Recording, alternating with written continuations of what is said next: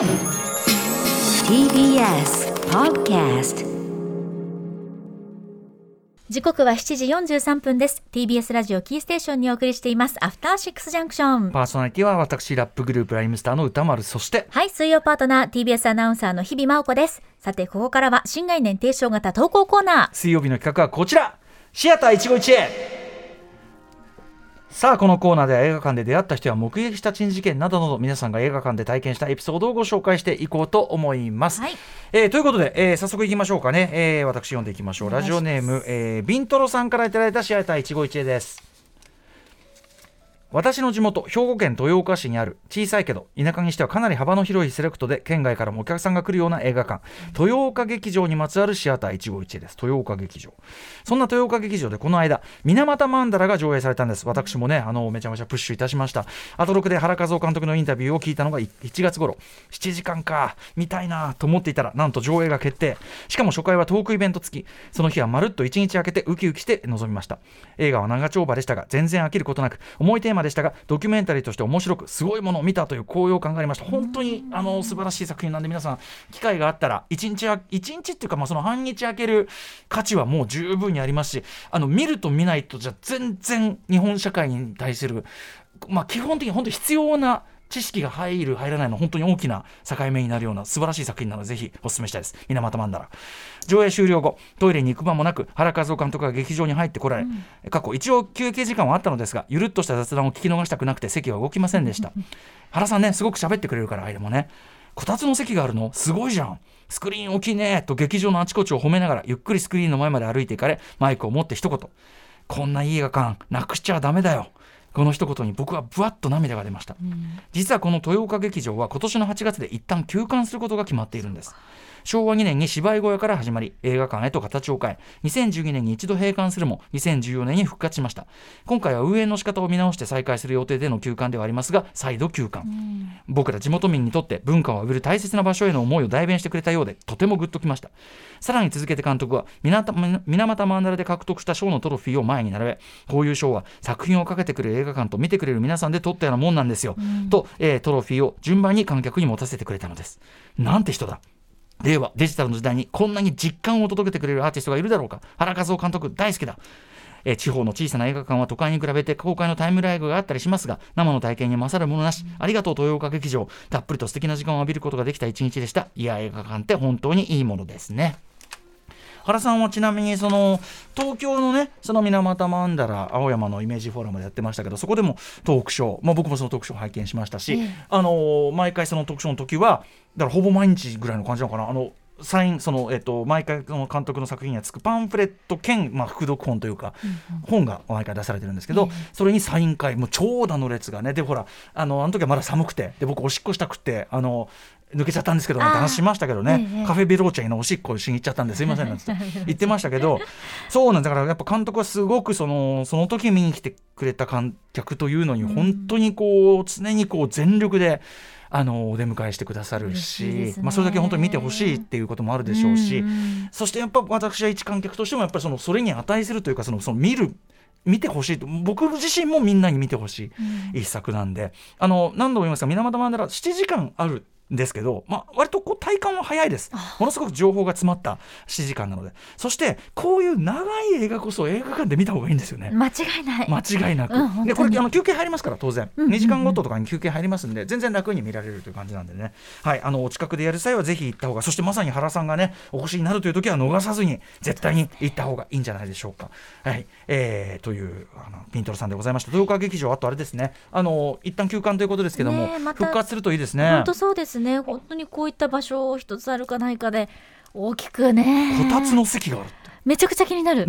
どういうことなんだろう。ねポカポカしながら見れるということですかね、ねはい。復活をお祈りしております、はい。もう一個行きましょうか。行きましょうか。いけますね。はい、じゃはいあこちらは日比さん読みでお願いします。はい、ラジオネームくるみパンさんからいただいたシアター一期一会です。これはおよそ35年前、私が小学校6年生だった時のシアター一期一会です。両親、私、兄という4人の私たち家族はみんな映画が大好きで、よく4人一緒に映画館に映画を見に行っていました。ある日母に、ひまわりのシーンがすごいので見に行こうと誘われ、4人で映画ひまわりを見に行くことになりました。当時の映画は2本立てが多かったのですがひまわりと同時上映だったのは「黄昏に燃えて」という映画だったと思います徳島駅近くにあった老舗の映画館徳島ホールへと私たちは向かいました。週末だったと思うのですが客はまばらで私たち家族以外に2組ほどしか客はいなかったと記憶しています。まずは「黄昏に燃えて」の上映。こちらは全く覚えていません。その後母おすすめの「ひまわり」の上映が始まりました。ソフィア・ローレンも知らなかった小6の私は派手な顔のおばさんが毎日美味しくなさそうなスープをすすって見てて辛いと思いながらも一生懸命に物語を追っていました。そして最後に訪れる悲しく壮大なテーマソングとどこまでも続くひまわり畑。私はもちろん内容を完全に理解していたわけではありませんでしたが切なさに胸がキューッとなったことを覚えています。映画が終わってロビーに出ると客が少なかったこともありシーンとしていて古いシミだらけの壁に囲まれた館内を私たち家族は無言で歩いていました。その時私は映画の内容や古びた映画館の様子に影響されたのでしょうか。今はこんな風に家族みんなで映画を見に来ているけれど、いつか私たち兄弟もそれぞれの家庭を持ってバラバラになるのだろう。こうして4人で映画を見に来ることはきっとなくなるんだな、とふと思い、家に帰って泣きました。35年経った今、両親も兄も元気でおりますが、当時の私の予感の通り、4人で映画館に行くことはすっかりなくなってしまいました。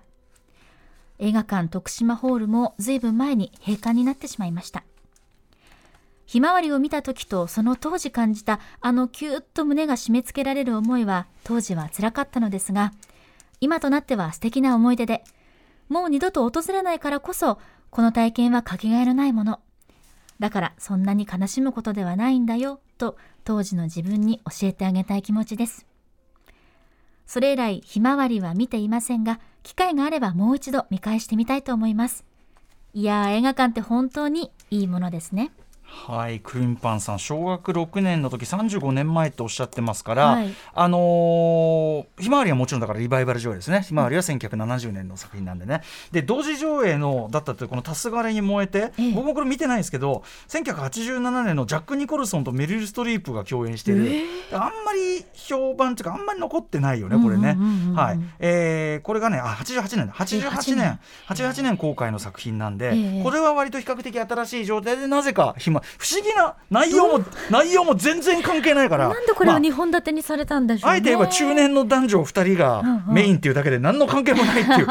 うん、まあ2本立てちょっと雑な2本立てと言えるかもしれない。まあ田坂に燃えては覚えてなくて。でもひまわりはこれだけねよく覚えててということですよね。しかも今ね、あのー、この1970年ひまわりソフィア・ローレンマストライレアンにが出てるひまわり図らずもというか、あのロシアのウクライナ侵攻を受けて、まあ、あのロケ地がウクライナだったりとか、はい、はい、あのー、そういうあれもあってしかもそのロケ地がウクライナっていうのを当時なんかあんまりちゃんと、うんうん、あの言われてなくて。そうですね、うん、改めて今ここになってという。そうなんです。それは要するに当時の、まあ、当ソ連でしたよね。ソ連が、はい、まあ、ある種こう隠蔽したというのかな、うん、あの歴史があってまあその今に至るまでのそのウクライナとロシアの、まあ、圧迫関係というか、えー、みたいなものが実はやっぱりその時からもあったみたいなねことは言われてますしそうそう。まああの詳しくはねあのいろんな報道なんかもされてますんでネットなんかも出てるんでぜひ調べていただきたいですけど。なのであのクリンパンさんねぜひねあのひまわり見るならやっぱこのタイミング。はいあのはい、ウクライナ情勢まだまだねあの厳しさ増してるというかね、はい、まだまだ中止し